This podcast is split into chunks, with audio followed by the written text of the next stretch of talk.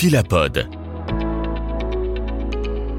Le podcast Timbré de Philapost.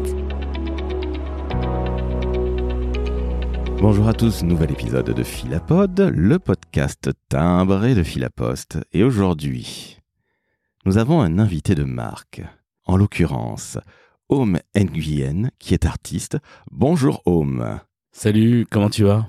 Eh ben écoute, ça va très très bien. Merci à toi de nous recevoir, les auditrices et auditeurs de Philapod, ainsi que Philapod et son équipe, et moi-même chez toi. C'est Génial. c'est magnifique. Ouais, c'est chouette. C'est, tu as beaucoup Et de ça me chance. touche. Ah bah écoute, on est évidemment très touchés. Ouais, on est dans ton intimité, j'allais Exact. dire dans ta caverne. Non pas dans ton- ton atelier, mais chez toi réellement. On est chez moi, ouais, on est chez moi, dans Paris. Est-ce que tu peux te présenter à nos auditrices et auditeurs? Il doit y en avoir deux, trois qui ne te Ouais. connaissent pas encore. Oh, plein même. Mais euh, ouais, bah écoute, je suis, euh, je suis artiste euh, peintre, euh, donc je dessine et je peins et euh, voilà, c'est, c'est mon, c'est mon métier, c'est une passion avant tout. Et euh, tous les jours, je peins, tous les jours, je dessine, tous les jours, je suis dans un atelier, tous les jours, voilà, je me remets en question, tous les jours, je réfléchis à ce que je peux, je peux faire le lendemain, voilà, c'est mes journées. C'est une passion, tu viens de le dire. Tu as eu, entre guillemets, une autre vie, mais on va en parler un tout petit peu plus tard. Comment tu es arrivé au timbre? Parce que Philapod, c'est le podcast timbré de Philapost. Est-ce que tu peux nous expliquer, parce que c'est à l'occasion du centenaire de la naissance du grand Charles Aznavour, est-ce que tu peux nous expliquer comment tu en es arrivé là? Parce que c'est un honneur énorme. Eh ben écoute, je, je, le, le choix c'est décidé sur euh, mon travail, d'après ce que j'ai compris. C'est donc la famille en fait euh, de Charles Aznavour, donc évidemment les enfants euh, qui m'ont choisi pour euh, euh, célébrer quelque part euh, ce timbre-là. Et j'ai donc accepté évidemment de faire Charles Aznavour, qui pour moi est quelque chose de très très très fort. En plus d'être fort, c'est symbolique, ça me rappelle en fait évidemment mon enfance, ça me rappelle aussi ma mère, ça rappelle en fait beaucoup de choses. Évidemment, encore une fois, la France quoi. Un homme qui a adopté la France, que la France a plus qu'adopté, puisqu'il l'a représenté partout à travers le monde. Au final, vous avez Ouais. des destins qui sont très parallèles, chacun, évidemment, dans son métier. Tu es un homme extrêmement humble, Homme, dont je tiens à le dire à nos, à nos auditrices et auditeurs. Vous l'entendrez, Homme n'a pas du tout la grosse tête, bien au contraire. Et malgré tout, je trouve que vous avez des, des destins très parallèles. La France vous a adopté, vous avez adopté la France, et vous la, re- vous la représentez tous les deux. Ouais, exact. Ouais, c'est vrai qu'il y a une, une similitude euh, dans, dans, dans notre parcours. Bon, je suis pas aussi euh, aussi talentueux que, que Charles Aznavour, mais bon voilà, je j'essaye de percer, de de de, de me battre. euh, euh, pas d'exister, mais surtout en fait de, de partager en fait euh, mon travail aux, plus nombreux, un peu partout dans le monde, c'est-à-dire euh, ici en France évidemment et, et partout dans le reste du monde quoi. Le timbre sera dévoilé en avant-première au Grand Salon Philex, qui a lieu du 30 mai au 1er juin à la porte de Versailles, hall 5.1. Comment ça s'est passé? Parce que un timbre, tu as l'habitude d'œuvrer sur des surfaces beaucoup plus grandes. vrai. Un timbre, c'est 50 par 40 mm. Comment ça s'est passé? Explique-nous, s'il te plaît. C'est une proposition en fait de, de l'équipe. Euh, on l'a savouré tous ensemble. Euh, la proposition, c'était effectivement de, de, de l'exposer euh, à la porte de Versailles. Évidemment, j'ai accepté. Je trouvais l'idée dingue de, de pouvoir euh, converser avec des, des fans de, de timbres et surtout, bien sûr, d'Aznavour, quoi. Techniquement, comment tu as fait? Très simple. Euh, on part d'un d'un croquis. Donc, euh, euh, l'idée, c'est d'avoir euh, évidemment une œuvre d'Aznavour, un visage, des visages, euh, un choix peut-être familial, qui par la suite euh, va certainement me conditionner parce qu'en fait, rien n'est imposé. Dans la réalité, c'est pas, on m'impose pas en me disant voilà, c'est cette œuvre-là, on voudrait faire la même chose euh, sur un timbre.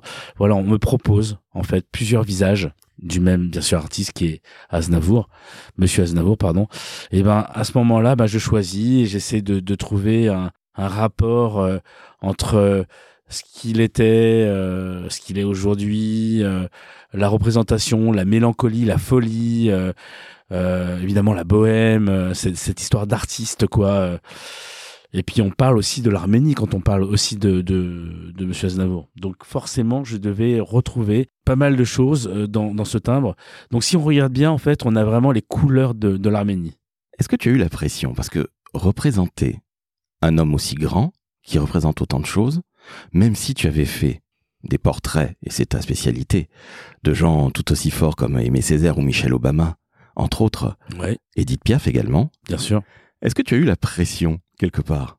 Oh, tu l'as forcément parce que tu es en adoration, tu as un dieu qui est quand même Monsieur Aznavour, c'est Charles Aznavour, hein, c'est pas euh, voilà, c'est au même titre que qu'Edith Piaf. Donc euh, voilà, tu as une pression, tu as un timbre, c'est quand même euh, très symbolique. Si on doit revenir au timbre, ça parle d'un parcours entre ma mère et son frère qui euh, s'envoyaient en fait de par euh, la poste des courriers et, euh, et, et ça, pour moi, ça a été très très fort. Donc forcément, l'acceptation de, de, de, de, de, refaire ce, ce chemin entre ce symbole qu'on va, c'est comme une, une estampe quelque part qu'on met sur une enveloppe. Absolument. Pour moi, c'est très très très fort. Donc évidemment, je l'avais accepté, mais il y a un retour un peu aux sources de, de, de, de famille de par euh, euh, ma mère et son frère pendant les guerres euh, entre le Vietnam évidemment et euh, ma mère est arrivée en France euh, euh, dans les années 70 donc on est des boat people et donc si tu veux tout ça tout ça a un parcours et je pense qu'il y a une similitude avec Aznavour L'Arménie,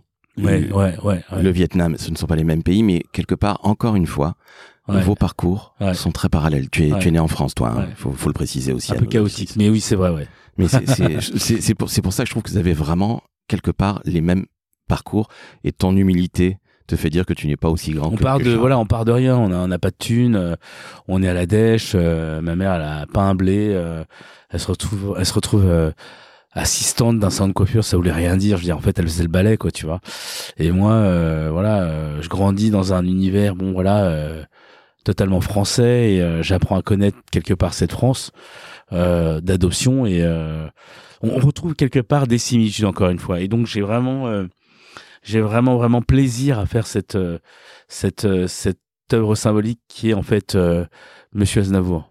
Comme je te comprends. On va parler de toi, justement. On aborde le chapitre un petit peu plus personnel. Tu disais, milieu modeste, ta maman qui travaille Exact, ouais. dans un salon de coiffure. Ouais. Tu as vendu toi-même des chaussures. Ouais, j'ai vendu des chaussures, bien sûr. Un métier noble, quoi. euh, voilà, vendeur de chaussures. Bon, après, écoute, la position n'était pas forcément top parce que bah, quand tu vends des chaussures, t'es es souvent à genoux, quoi. Et donc, euh, il y a une espèce de petite faiblesse quelque part, tu vois, euh, à travers euh, la personne qui essaye et toi qui euh, lui propose euh, d'autres tailles ou, ou, ou, ou, ou- ou des modèles différents. Et pour autant, ce qui était ton métier, vendeur Ouais. de chaussures, te permet d'avoir quelque part ton premier canevas, puisque tes premières œuvres, elles viennent de là, de la chaussure. Exactement, pour te dire, en fait, je faisais des patines, c'est-à-dire je faisais des, colorations sur les chaussures et euh, dessus, bah, sur des cuirs, je, je mettais des couleurs et je dessinais dessus. Donc, on retrouve quelque part la naissance de euh, de mon travail à travers le cuir. J'avais pas de thune, donc j'avais qu'une seule solution, c'est de travailler sur du cuir. Par la suite, j'ai eu la chance de pouvoir travailler sur des toiles, mais évidemment, jeune, j'étais déjà sur des, des feuilles et du papier.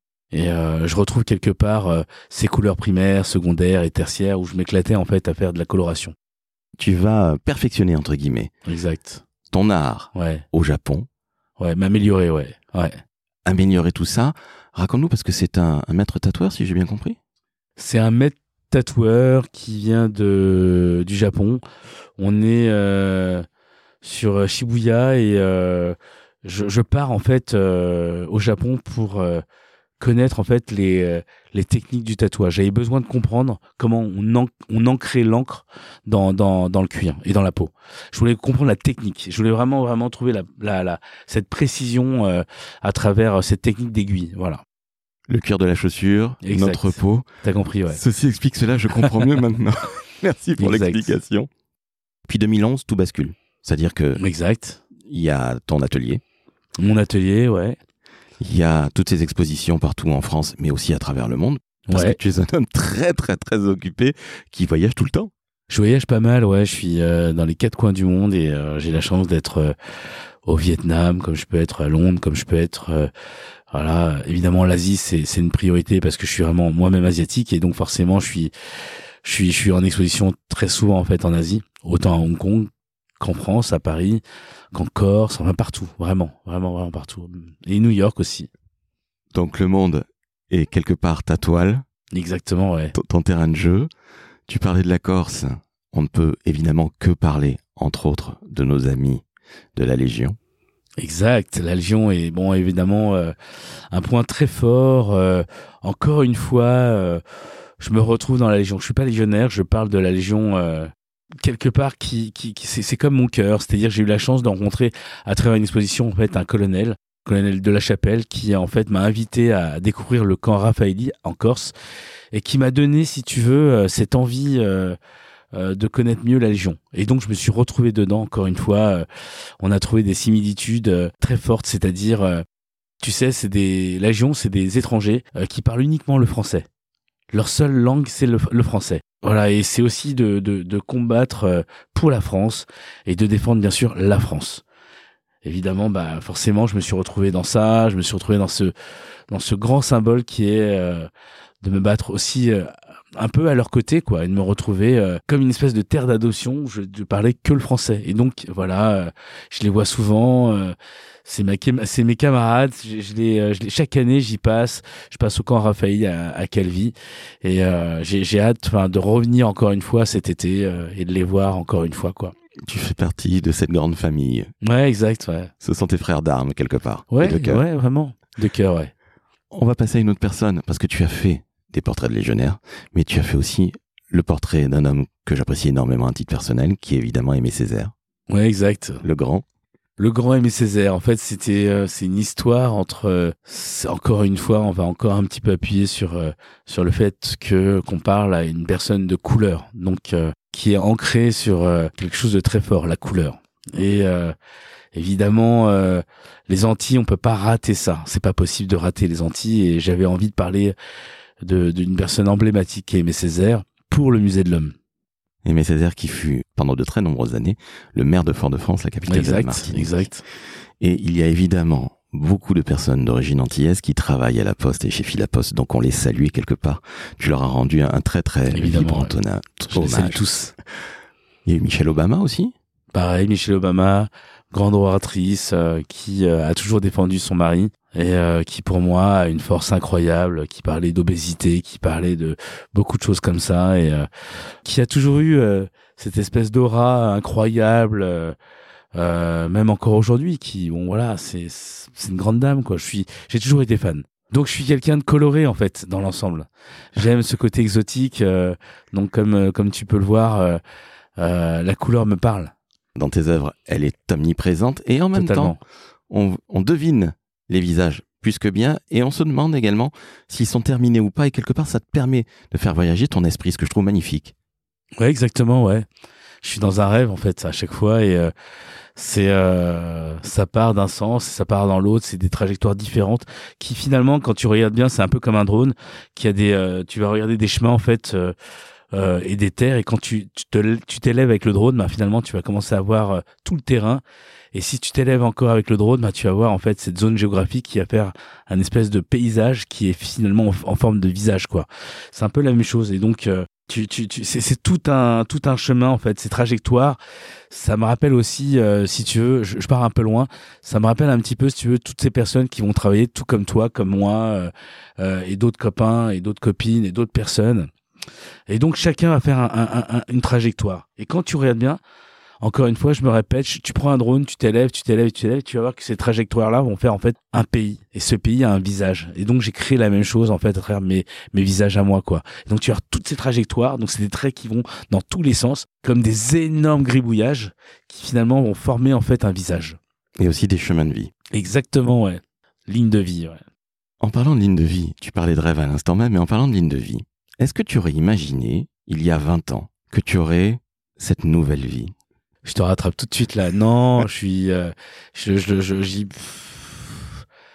Non, non, franchement, je encore aujourd'hui, euh, je peux me gratter un peu le, le visage. Je me dis franchement, non, euh, non, c'est, je, je, je, je, c'est pas un rêve, mais presque quoi. Et j'ai l'impression d'avoir, d'avoir, enfin, je sais pas, j'ai l'impression de vivre un rêve. Euh, je sais pas si c'est réel, je, je sais pas si je suis dans la fiction. En tout cas, je le vis et euh, j'ai l'impression d'usurper le, le, le, le, projet. Et finalement, en fait, j'ai pas l'impression de me mettre vraiment à ma place. J'ai besoin d'être vraiment dans un atelier, de faire mes choses, mais je, je suis, voilà, je me sens pas euh, totalement à l'aise en extérieur à parler de ce que je fais en fait dans la réalité. Là, je le fais parce qu'on a des micros et je, je suis plus à l'aise en fait dans un atelier. C'est, vraiment mon dialogue entre la toile et moi, ou moi et la toile. J'ai un dialogue qui est constant en fait et, euh, et, régulier. J'ai besoin de parler avec mes toiles et, euh, et, et c'est un peu mon vrai dialogue quelque part. C'est mon vernissage à moi avant une expo quoi. Il y a une espèce de thérapie, tu sais. Euh, c'est une forme d'introspection. Tu parles de ton histoire. euh, c'est assez particulier quoi, vraiment. Ta maman nous écoute ou nous regarde de tout en haut.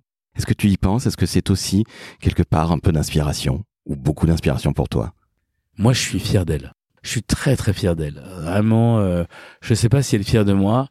euh, J'espère. En tout cas, je suis très fier d'elle parce que euh, elle a eu un parcours euh, chaotique. Elle est arrivée en France, accident de la route. Tu sais, elle était dans un, elle était dans une euh, dans un taxi. Elle partait à Anguin euh, voir des des amis qu'elle venait de découvrir et le chauffeur s'est endormi dans la dans la soirée. Et elle était, si tu veux, passagère de ce taxi et derrière il y avait un camion, donc fil de gauche. Donc on est quand même dans les années 70. Et euh, bien sûr, le chauffeur euh, s'endort et elle euh, se fait écrabouiller par le camion. Entre la glissière et le camion, bah voilà, euh, moi évidemment j'étais déjà né. Et si tu veux, elle a, elle a pas eu de chance dans sa vie. Moi j'ai eu un peu toutes ces douleurs là. J'ai appris à comprendre ce que c'était que l'homme, ce qu'elle était, ce qu'elle était vraiment, à travers ses, ses, ses sentiments, à travers son histoire, à travers ce qu'elle pensait du Vietnam, aussi de la France. Et donc, euh, quelque part, si tu veux, tout le travail que je fais aujourd'hui est un rapport avec ma mère directe. Tout le temps, quasiment tout le temps. Donc, je parle beaucoup de l'Asie dans mon travail. Je parle beaucoup, en fait, euh, de ce côté très exotique. Après, je suis pas plus pro euh, vietnamien ou chinois ou ce que tu veux. Je suis juste, en fait, euh, quelqu'un qui a envie de parler, en fait, de, de mon pays, en fait, et de l'Asie en général. Ça m'apaise, ça me donne euh, cette, euh, cette, cette euh, zen attitude euh, que j'ai toujours eue j'ai besoin en fait euh, d'avoir euh, d'être en, en lévitation, d'être en apesanteur quoi. Et j'ai envie de te dire que l'Arménie et Monsieur Aznavour, Ouais, c'est quelque part le tout, tout, tout, tout, tout début de l'Asie. ouais, C'est ouais, une très belle vrai. porte sur l'Asie. Donc, encore une fois, je, C'est vrai. pardon de me répéter, mais je trouve que vous avez des, des chemins de vie très parallèles qui se croisent. Le grand Charles et toi, Charles Aznavour, bien évidemment. Et, Homme, j'ai une dernière question pour toi, qui est loin d'être évidente. Quel message tu voudrais faire passer aux jeunes qui vont découvrir les timbres? Parce que ça te parle, toi. Tu parlais de ta maman qui correspondait avec sa famille au Vietnam. Quel message tu fais passer? Pour toi, le timbre, c'est une œuvre, c'est une publicité, c'est de la culture, c'est de l'histoire, c'est un terrain où tu peux quelque part euh, conquérir et faire ce que tu veux artistiquement. Qu'est-ce que c'est pour toi et quel message tu veux faire passer à nos jeunes? Parce que ben, je crois que le timbre est très moderne et qu'on en aura encore pour de très nombreux siècles. Le timbre c'est symbolique, c'est euh, comme Aznavour, c'est euh, c'est le, le mail de l'époque. On est sur un mail, on s'envoyait euh, des textos quoi à travers un timbre. c'est euh, non non vraiment, c'est que euh, à l'époque de, de à mon époque et à l'époque de ma mère surtout, le timbre c'était vraiment voilà c'était t'appuyais sur un bouton quelque part euh, là tu avais une espèce de de de d'estampille. Euh, tu mettais effectivement de de de, de l'eau euh, ta langue et hop tu le collais et hop ça partait. Voilà. C'est un peu la même chose qu'un qu'un simple bouton pour envoyer. En fait c'était beaucoup plus plus long que que, que maintenant mais c'est exactement le même la même chose. C'est le mail de l'époque On est bien Voilà. d'accord. Eh ben, écoute, c'est sur cette, cette histoire personnelle, ces histoires artistiques, ce destin incroyable. C'est presque le fabuleux destin de Homen Guyenne que tu viens de nous conter. Et Ouais. merci à toi de nous avoir accueillis chez toi. merci à toi Et chers auditrices, chers auditeurs, quand vous entendez un homme aussi humble, un véritable artiste et un grand, qui crée des ponts partout à travers le monde, pas uniquement entre l'Occident et l'Asie, mais vraiment partout à travers le monde, eh bien, s'il vous plaît, abonnez-vous au podcast Philapod, le podcast timbré de Philapost. Vous notez 5 étoiles sur Spotify, 5 étoiles sur euh, Apple Podcast, et en plus vous laissez un commentaire. Oui, ça fait beaucoup, je le sais pertinemment, mais Home, je te remercie encore une fois. C'était absolument passionnant. merci à toi merci énormément À très très vite pour un nouvel épisode de Philapod, le podcast timbré de Philapost.